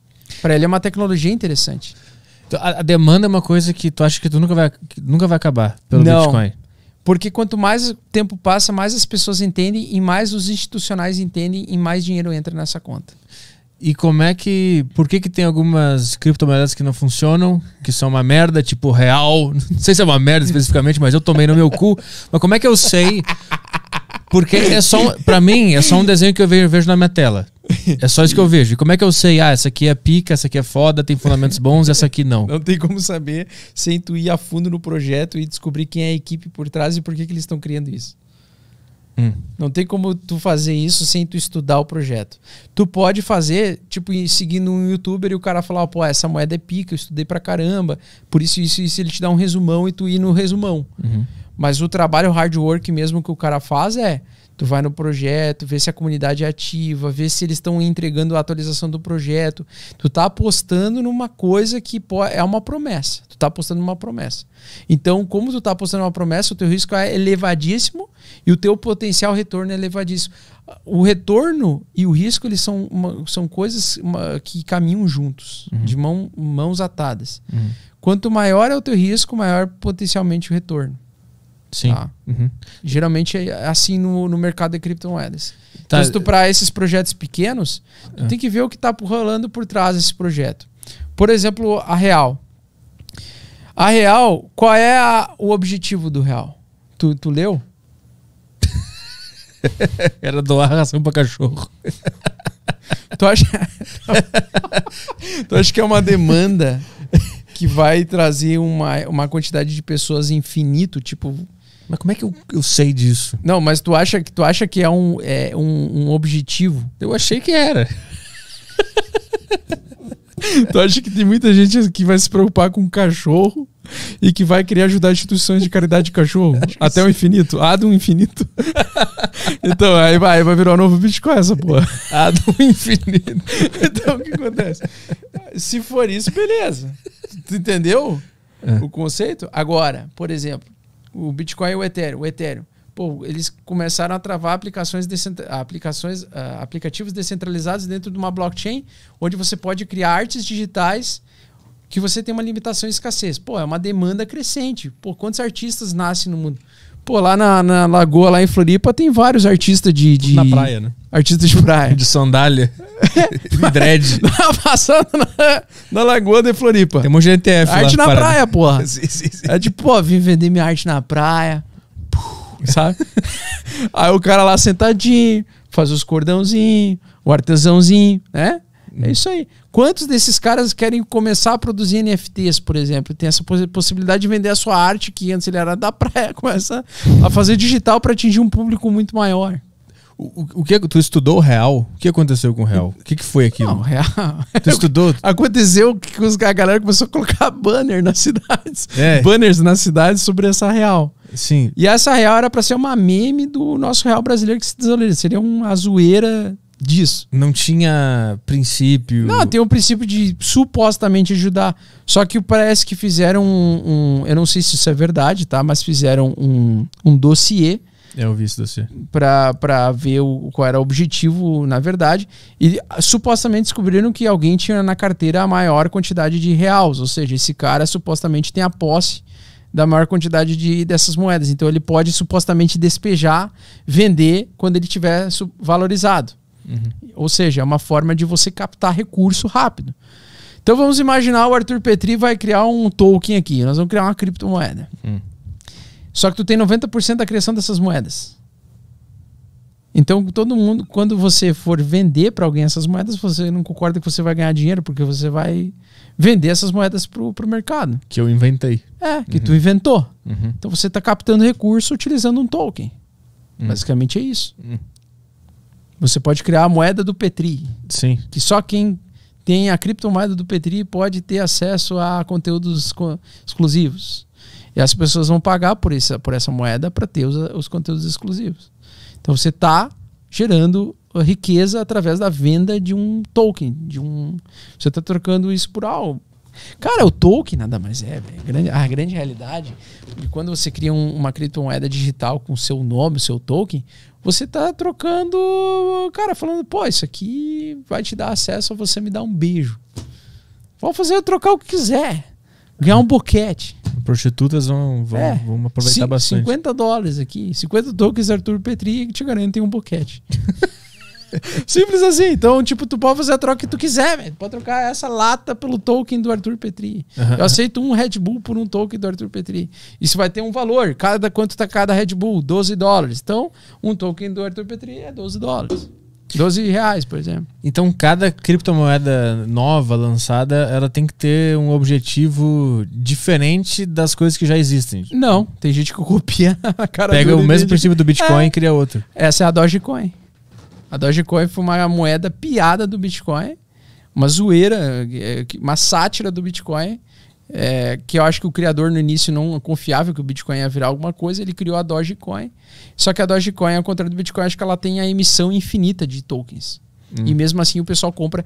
Cara, alguém que comprou Dogecoin viu lá que subiu 100% em um dia. Tu acha que esse cara leu para que que serve a Dogecoin? Não, ele foi na loucura, na ganância. Exatamente. O mercado é movido por ganância. É o dinheiro rápido. O cara quer solucionar a vida dele em um dia.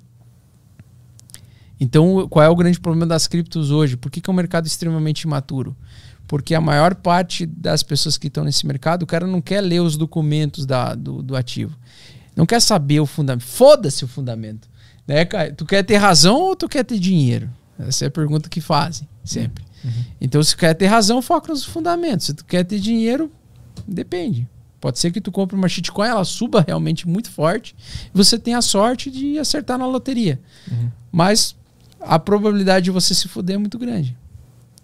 Então, é basicamente o mesmo que analisar os fundamentos de uma ação. Tu, Não.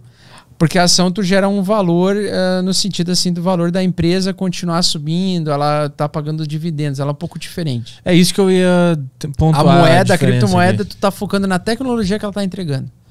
É, Qual porque- é a- o, o. O pessoal vai parar de usar real pra usar, sei lá, o Cardano, por exemplo, pra pagar as coisas? É isso que eu queria perguntar pra ficar claro, porque quando eu invisto na ação, eu sei o que aquela, o que aquela empresa produz. Quando eu invisto na cripmo- criptomoeda, eu sei que aquela criptomoeda faz o quê.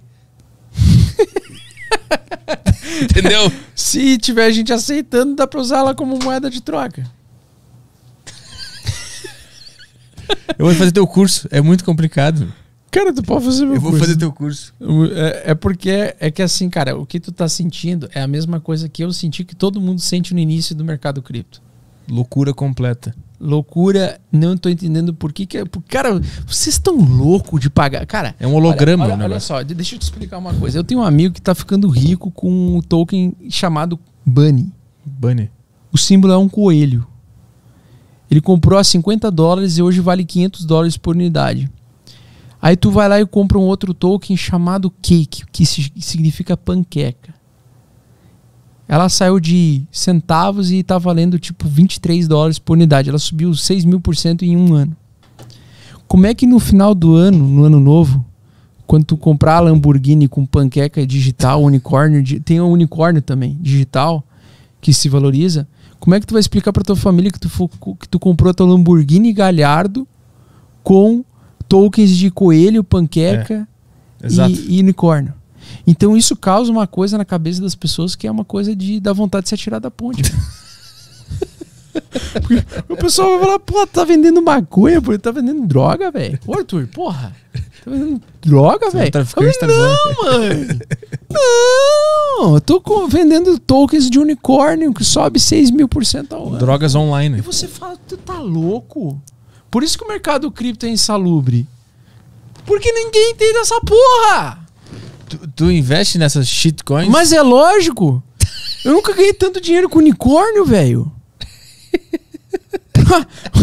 o, próprio de- o próximo debate do ano novo vai ser isso. Eu reuni minha família e falei, velho, comprei um apartamento em Florianópolis com um token chamado One Inch, que significa uma polegada. Tu vai falar que tu tá louco? Tu tá louco, Augusto? Arthur, tu tá louco, Arthur? Tu tá louco, Arthur? tá louco? Mas como é que tu fica atento a Não sei! essas moedas que estão surgindo? Não sei nem eu que fiz o curso, não sei, porra. Não sei por que, as, as pessoas investem nessas coisas. Eu não sei. Não, na verdade eu sei. As- é, que, é que o token do unicórnio eu vou explicar. Eles criaram. co- Quando tu cria uma conta numa corretora, o que, que te pedem numa corre- conta corretora tradicional? Tudo, até meu tipo sanguíneo. Os dados, tipo sanguíneo, a porra toda onde tu mora, onde tu vive e, de preferência, o filho, mãe, pai, coisa e tal, pra se tu caso morrer, eles vão te cobrar, cobrar teus pais Aham. ou teus filhos. Com a Ethereum, eles criaram, contra... através de contratos inteligentes e aplicações automatizadas, eles criaram as chamadas corretoras descentralizadas, que é um outro conceito. Vamos fuder- Você já está fudido de entender, vai ser mais fudido agora. Você cria uma forma de você utilizar uma, a tua carteira com as tuas criptos, entra num protocolo que automatiza o processo todo sem ter um ser humano por trás, pensante, para você trocar, por exemplo, Bitcoin por Ethereum, ou Bitcoin por dólar, ou Bitcoin por não sei o quê, sem ninguém saber, na velocidade da luz, assim. Ele, você utiliza um protocolo, então, chamado Uniswap, que é o, uni, é o da, tu tem como acessar ali o, Kai, o, o site da uniswap.org ali. Tu vai ver ali. Quando ele, a única coisa que ele vai te pedir é você ter uma carteira digital de cripto com um Ethereum lá dentro. Ele utiliza o Ethereum para pagar as taxas e você fazer transações simples dentro. E aí você pode trocar por, olha lá, ó. essa é a Uniswap. Ó, tá vendo que é um unicórnio? Uhum. Uniswap. Vai ali, ó, use, use Uniswap. Então isso é uma corretora descentralizada. Clica ali em use Uniswap ali em cima ali, Caio. Ali, ó. Ó. Tá vendo que ele ab- abriu ali aplicativo Uniswap.org. Tá vendo ali onde tem Select Token e, e Ethereum? ETH ali, ó. É, vai em Select Token. Ah, embaixo ali no ali embaixo, clica em Select Token. É. Aí tu cria um USDC, digita o USDC. O S. USDC. Isso é um dólar, ó. O USDC representa um dólar. O dólar coin, tá vendo? Tá. Então ali, se você conecta com a tua carteira, tá vendo lá em cima, conecta a wallet, você tem que ter uma carteira digital de Ethereum e você não precisa dar nenhum nome, informação, nada. Você simplesmente conecta com a tua carteira. Quando você conectar com a tua carteira da MetaMask e mandar Ethereum para essa tua carteira, você simplesmente pode trocar a hora que você quiser Ethereum por dólar, ou Bitcoin por dólar, ou não sei o que por, por, por dólar, usando a rede da blockchain da rede Ethereum. E você simplesmente faz essa troca sem ninguém saber. Várias vezes por dia, se tu quiser. Isso é uma corretora descentralizada. Você troca um ativo por outro. No caso, na corretora tradicional, você troca o teu real que tu depositou lá por uma ação brasileira. Uhum. Ali você entra com a tua carteira, que ninguém tem acesso à tua chave privada, e você entra com os teus Ethereum ali dentro e você troca por dólar a hora que você quiser. E daqui a pouco vai ter tokens que representam a ação da Disney para você trocar ali dentro. Você vai poder comprar ações da, da Disney dentro ali com o teu dólar digital ali dentro. Sem ninguém saber. Através de uma corretora descentralizada que não te pede um puta dado.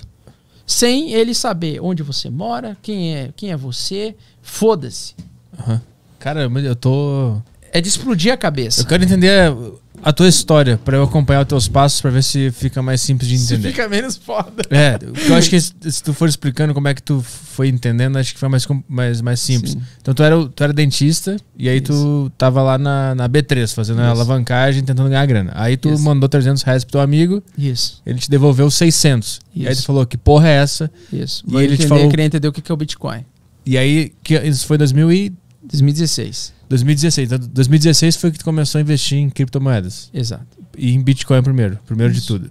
E aí tu comprou Bitcoin. O que, que tu fez? Qual foi o primeiro passo? Então, eu comecei a primeiro passo a tentar ver o- ganhar na valorização do Bitcoin ou na desvalorização do Bitcoin sair antes, né? Então eu fiquei tentando fazer trade simples, que é, pô, meu Bitcoin que eu comprei vale 3 mil reais e agora no, às 5 horas da tarde de- do dia 20 de abril tá valendo é, mil reais. E aí eu vi aquela valorização e eu tentava vender e tentar aumentar meus reais. Ao longo do tempo, com as altas e quedas, eu percebi que eu só tomava no cu, perdia dinheiro porque eu nunca sabia o topo e o fundo. E eu percebia que mesmo assim o Bitcoin não parava de subir. Ele, ele oscilava para cima e para baixo, só que eu sempre vendia na baixa, comprava na alta, vendia na baixa, comprava na alta. o, é sempre o período do fudido, né? Aham. E aí chegou um momento que eu olhei pra trás e eu vi, cara, se eu tivesse só comprado e segurado por 12 meses, eu ia ter, com 400 reais, eu ia ter 10 mil reais. Mesmo com a volatilidade de cima. Por quê? Numa visão muito microscópica, gráficos curtos, Uhum. ele oscilava muito. Mas no longo prazo ele só subia. E aí eu percebi, cara, primeiro, eu estou num ativo que se valoriza no longo prazo. Então eu não tenho que ficar comprando e vendendo toda hora, preocupado com a cotação. Eu tenho que entender por que, que ele está valorizando. E aí eu comecei a estudar. E eu entendi, porra, essa merda aqui tem, tende a ter uma natureza deflacionária ao longo do tempo. Ela é inflacionária porque ela tem uma emissão nova de bitcoins a cada 10 minutos, mas no final das contas ela é mais deflacionária, ou seja, ela tem uma capacidade de valorização maior do que um, a- o dinheiro infinito que é impresso por aí. Então ali eu comecei a querer entender, porra, mas o que, que é o. Tá aí o próximo? O que, que é o próximo passo? O próximo passo é copiar uma rede igual do Bitcoin, criar o Ethereum, só que agora o Ethereum possibilita não só você utilizar aqueles dados que já estão na blockchain, como você pode construir dados novos e travar eles dentro da blockchain. Isso se chama aplicação de aplicativos descentralizados. E ali o pessoal começou a criar as corretoras descentralizadas, onde eles fazem a execução de ordens automatizadas de pessoas para vender ou comprar de forma automatizada, sem você depender. Começou a sair o fator humano. A coisa começou a ficar processo automatizado. E aí é ali que eu comecei a me apaixonar por Ethereum, conhe- conhecer descentralização de verdade. E aí comecei a ir atrás de outros projetos e assim por diante. Então foi esse. É, cara, é, é um, é um passo de cada vez. Entender o mercado cripto é uma, é uma corrida de, de. É uma maratona, não é uma corrida de 100 metros.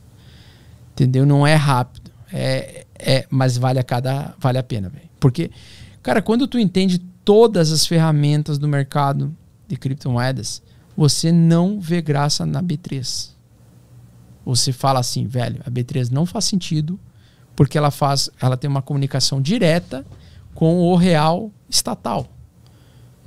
E eu quero estar em um meio deflacionário, não num meio inflacionário. Quantos por cento tu acha que do meu investimento tinha que estar em criptomoeda? 100%, né? Tu acha que 100% do o cara. Não que tu teria que ter 100% de eh, tirar tudo de reais e dólares e comprar criptomoedas. O que eu gosto é, eu sempre tenho 50% em, em, em dólar e real e moeda estatal, e eu tenho 50% em cripto, que é onde eu me alavanco muito, que é onde eu me exponho. Só que eu uso o real e o dólar para me posicionar nos fundos majoritários ou na descrença do mercado. quando Porque em 2017 estava todo mundo falando do Bitcoin que nem está agora. 2018 todo mundo sumiu. Por quê? Porque o, o mercado todo recuou 80%. O mercado perdeu a graça. Né? A demanda cessou em um breve período de tempo. E aí o que acontece? Todo mundo parou de falar da criptomoeda. Agora está voltando todo mundo a falar da criptomoeda de novo. Então o que acontece? Isso é cíclico. Então você tem que ter dólares o suficiente para poder se posicionar quando estiver na baixa, quando estiver muito mal das pernas, quando o mercado está todo em depressão, quando a, de- a demanda estiver muito baixa. O- É ali que tu tem que se posicionar. Qualquer tipo de mercado, tu, tu diz. Ou tu tá fazendo uma com- Não, comparação. do, de criptomoeda especificamente. Quando ele cai. Quando ele cai, tu entra. Exatamente. Esse Mas não só cai num dia. Quando ele cai por bastante tempo e ele estagna num período em que a, a oferta e demanda equilibra.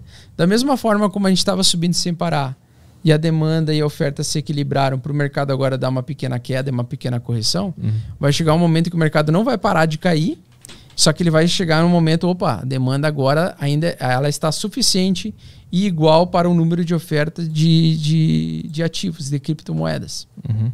E ele vai se equilibrar. E nesse equilíbrio ela volta a subir. Então, tu tem que saber esse timing. E isso mexe muito com o teu emocional. Hum. Isso mexe muito com o teu emocional. Que nem eu te expliquei, a volatilidade ela é muito grande. Então, para você se sentir multimilionário e, e, e miserável, é, é muito rápido no, em mercado cripto. Como é que tu aprendeu a lidar com essa Cara, eu aprendi a lidar com o tempo, mas eu digo que todo mundo, qualquer pessoa consegue aprender a lidar com a volatilidade. Porque, cara, como é que qu- quando tu quando tu te criou, quando tu entrou na escola, que idade tu entrou na escola, tu lembra? Não. Depois da creche. Mas tu tinha 7 anos de idade, 8 anos de idade. É, por aí. E tu ficou na escola até o último ano? Até o terceiro ano? Sim, fiz tudo. Tá. Como é que era a tua rotina? Depende da, do período. Depende de, de qual série a gente tá falando aqui. Tá, mas basicamente quando tu vai numa escola, tu acorda cedo, Sim. né? Tu vai lá e tu tem um horário para tu estudar. Aham. E aí depois do meio-dia ali tu tá livre. Ou se tu tá numa escola que tem manhã e turno, Turno de manhã e integral, tarde, aham. tu tem turno integral. Mas até a, a nossa a infância e adolescência e até o início da nossa vida adulta, nós, nós somos empurrados é, em um sistema é, sistemático de comportamento. Hum. Você sabe que você tem que estudar do horário tal até horário tal, estar presente na escola tal do horário tal, para você ser alguém no futuro. Então você está acostumando com a estabilidade. Você está é aquela história, né? Você sai da, da, da, da escola para tentar um concurso público para adquirir a estabilidade. Não é isso? Uhum. O pessoal quer o concurso público no início, né? Quer trabalhar para alguém. Ter estabilidade, ter o primeiro emprego. O cara quer estabilidade. Então tu é condicionado desde criança a procurar a estabilidade. Você não sabe lidar com a instabilidade. Por isso que você cria pessoas fracas mentalmente, psicologicamente falando, que não sabem lidar com coisas que estão fora do controle dela. Você tem controle sobre a rotação em volta do Sol? Você tem controle, por exemplo, se um asteroide vem e amanhã explode todo mundo aqui, te explode, me explode, explode o Caio, Uhum. explode a nossa audiência. Tu é Red Bull aí? Pega pra mim. Ó, eu tomei o Red Bull, tô com o rim explodindo. Acabou? tá. E aí, Eu o, e aí o que acontece? Você tem controle sobre as coisas? Não tem? Lógico que não. Mas vai dizer que quando você tá na escola, tipo, você tá indo naquela direção de faculdade e tal, aquela carreira e coisa, você não tem um falso senso de estabilidade da vida, de tipo assim, pô, todo mundo faz isso, aí depois chega na cidade todo mundo faz, faz vestibular, Enem, né? Você tem uma falsa sensação de, de estabilidade, mas na verdade é você está acostumado. Então, o sistema financeiro nosso também é a mesma coisa. Você tem que juntar, poupar, é aquele esquema de estabilidade. Você tem que trabalhar para poupar. Só que você não sabe que a qualquer momento o teu país pode virar uma bosta de uma Venezuela e mesmo que se você for milionário em reais e o real se desvalorizar muito, você vai ficar pobre mesmo sendo milionário em reais. Se o seu poder de compra da moeda cair por qualquer motivo político ou qualquer motivo de decisão de terceiros, vai tudo pro saco. Você pode. Cara, tá cheio de milionário venezuelano. Em sentido de papel moeda. Sim. Que não vale porra nenhuma. O dinheiro não vale porra nenhuma. Então a gente tem a falsa, sensi a falsa sensação de estabilidade. E ela não existe. Então, quando você entra no mercado financeiro, no mercado de criptomoedas, principalmente para lidar com a volatilidade, você volta à realidade. Você entende que nada é estável. Você entende que é- as coisas acontecem, é, elas são instáveis. Uhum. Uhum. Só que aí o tempo, cara, é, uma, é, uma, é um pensamento muito filosófico esse que eu tô te falando. Mas é, quando você entra no mercado financeiro de criptomoedas, você se desconstrói e se reconstrói várias vezes, velho. Porque às vezes algumas certezas que você tinha, pô, ninguém vai comprar um token chamado unicórnio que vai valorizar. E aí você vê lá o troço valorizando. Você vê gente com demanda por aquilo.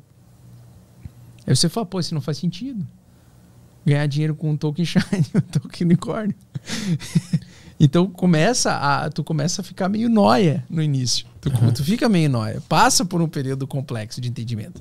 E aí você reconstrói toda a forma como você vê a- o dinheiro, e aí você percebe, cara, o dinheiro não é nada, ele é só um papel onde o senso comum olha para aquilo ali e diz aquilo ali vale, vale a pena ser trocado, vale a pena ser utilizado. Baseado na fé, né? Ba- baseado simplesmente na fé e na confiança das pessoas. Mas qual é a diferença de eu confiar num papel moeda e confiar num token desenhado um unicórnio? Objetivamente falando, qual é a diferença? Não é nenhuma, mas não tem o fator utilitário. Então, mas aí Só eu isso. consigo usar um token unicórnio para ganhar dinheiro. Então ele tem uma demanda. Porque o token unicórnio eu tô ganhando dinheiro com ele. Mas o problema Ele dessas, tem uma utilidade. dessas moedas, das shitcoins que se, que se chama, né? Não é que todo mundo só tá ali tentando aumentar a posição e vender na alta e ir embora. Sim, Porque ninguém quer ter a moeda pra Não. usar, né? sim. E aí. Mas isso por si só já é uma demanda para isso mesmo. Mas aí não vira um jogo só? Vira, por muitas vezes vira. Só que tem alguns tokens que não. Tem algumas criptomoedas que têm uma, uma, um porquê ah, interessante. Hum. Por exemplo, Ethereum, Cardano, Uhum, uhum. Bitcoin. Na minha opinião, elas têm um porquê da existência delas. Tem outros, tem outros ativos que, por exemplo, cara, tem um protocolo muito louco que você bota um dólar lá dentro, ele transforma esse dólar em um dólar inteligente.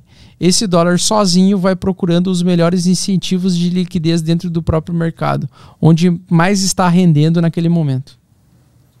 É tipo um investidor. Ele transforma o teu dinheiro como se eu pegasse um dólar, virasse o Midas, né? Tocasse nela e fizesse esse dólar sair que nem o tapete voador do Aladim procurando o banco que tá dando o melhor, o melhor fundo de investimento que tá dando incentivo para eu ganhar mais dinheiro se eu tô dando aquela notinha ali. Aham, É tipo um assessor muito inteligente. É, ele é tipo um, um gestor de fundo inteligente automatizado. Cara, esse negócio de algoritmo é muito louco. Cara, tu não tem noção. Tem protocolos que estão pagando incentivos de liquidez de 200% ao ano. Mais do que qualquer pirâmide financeira que tu encontra por aí. Por um curto espaço de tempo. Quanto mais pessoas entram naquele protocolo e fornecem liquidez para aquele protocolo, maior, mais, mais vai multiplicando a taxa do, da liquidez e mais essa liquidez se distribui para mais pessoas que estão provendo liquidez e vai diminuindo essa taxa analisada. Mas o que eu quero dizer, cara, é que assim, ó, ninguém tá ligado ainda. O, a- o mainstream não tá ligado no que tá acontecendo. Mas hoje você, em cinco minutos, pode comprar Ethereum numa corretora brasileira, mandar para tua carteira da MetaMask, transformar em dólar digital, mandar para um protocolo que transforma esse dólar digital em um- dólar inteligente que vai procurar busca de liquidez, se emprestar para o próprio mercado sozinho e gerar liquidez para ti, para tu receber taxas de incentivo de transação sozinho. E você ganha dinheiro com isso. E ninguém sabe. Cara, eu tô bugando completamente. Não, mas é para afetar o é cerebelo muito mesmo. louco. Por isso que quem entende o meu canal ali, eu falo, eu tento falar isso de uma forma mais simples, tá? Aham. Mas Mas tá assim- sacaneando de propósito, então. Não, não, não, mas eu tô tô tentando falar da forma mais simples possível, Aham, uma coisa aham. extremamente complexa para quem não tem o básico. Porque assim, tu ainda não entende nem o básico da blockchain. Então, para ti vai ser muito difícil, muito mais difícil. E não tem problema, porque eu quero atingir essa galera mesmo. Eu quero que as pessoas comecem a ter interesse por esse assunto, sabe por quê? Porque esse assunto, ele salva uma nação inteira. A galera não tem noção que se todo mundo no Brasil começar a utilizar dinheiro digital, dólar digital, é, Bitcoin, criptomoeda, e entender e começar a emprestar dinheiro, cara, você caga e anda pro real. Você não usa mais real. Acabou. Você agora pode usar ferramentas de cartão de crédito, onde você manda esses USDC. Sabe se o USDC, esse dólar digital, é emitido por uma empresa terceirizada, que retém dólares? Eles se aliaram à Visa. A, a, a Visa vai agora liquidar esses USDC. Quem tiver USDC em carteira e tiver esse cartão Visa vai poder pagar em qualquer, ah, qualquer maquininha Visa os seus USDC, liquidar os seus USDC. Você em algum momento, qualquer brasileiro não vai precisar mais do real, vai precisar de dólar digital ou pode ser até o mesmo real digital para liquidar com um cartão Visa. E aí foda-se o que tu tem de dinheiro no banco. Tu vai querer te preocupar com o que tu tem dinheiro na tua carteira Sim. digital. Se na tua carteira digital tem Ethereum e tem o SDC, foda-se o que tu tem no teu banco. Qu- Quais são os riscos disso? Tem como isso colapsar, bugar? Zero risco. Zero. Blockchain? A blockchain do Ethereum, na minha opinião, é zero. Não tem, não, não dá para dizer zero impossível, porque quem faz a validação das transações são os mineradores. Então, em algum momento, você precisa de alguém para validar essas transações. O detalhe: existem blockchains como a Cardano que tem milhares de validadores de transação, mineradores. Então, quanto mais pessoas saem, mais vai ser melhor para os poucos mineradores ficarem para eles ganhar muito dinheiro. Quanto mais mineradores tiver de volta, menos eles vão receber por, por, por transação. Vai ter mais competição. Então, ele é um mercado que se autorregula. Se diminui os mineradores, fica muito bom para os poucos mineradores que ficarem. E se aumenta muito os mineradores, vai chegar um momento que não vai ficar tão bom, diminui e volta a ficar bom de novo para os poucos mineradores. Então você fica numa, você fica num troço sanfona. autorregulado. Você fica preso num mercado que se autorregula o tempo todo. E que se, se equilibra sozinho o tempo todo. É bizarro. E o que não faz sentido, na minha opinião, os caras estão tentando regular o Bitcoin há 10 anos e não conseguem regular. Porque eles chegam na mesma conclusão. Cara, essa tecnologia é impossível de você conseguir controlar ela. Você não consegue controlar. Como é que eu vou controlar alguém de utilizar uma carteira digital que eu não sei o endereço dela, não tenho como saber a movimentação dela, e esse cara pode transacionar, trocar por dólares a hora que ele quiser. Por que, que eles não conseguem controlar? Como eles não conseguem controlar? E por que, que eles deixaram chegar a esse tamanho? São minhas dúvidas. Aí eu chego à conclusão. Eles usam.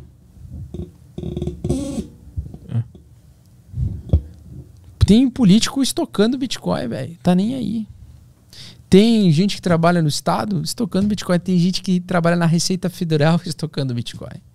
E criptomoeda. Eles não têm como rastrear na hora da conversão? Quando tu- O Bitcoin ele é completamente transparente. Todas as movimentações do, do Bitcoin você consegue fazer elas de, de frente para trás e de trás para frente. Você consegue enxergar todas elas. O problema é que você não sabe que- de quem é o nome de cada carteira. Não sabe você- qual é o CPF que tá Tu não sabe trás. de quem está linkado o CPF daquela carteira. Uhum. Ah, mas aí a gente vai solicitar. Só que daí eu posso ter, ao invés de ter um milhão de reais, eu posso ter 100 carteiras com mil, mil reais em cada.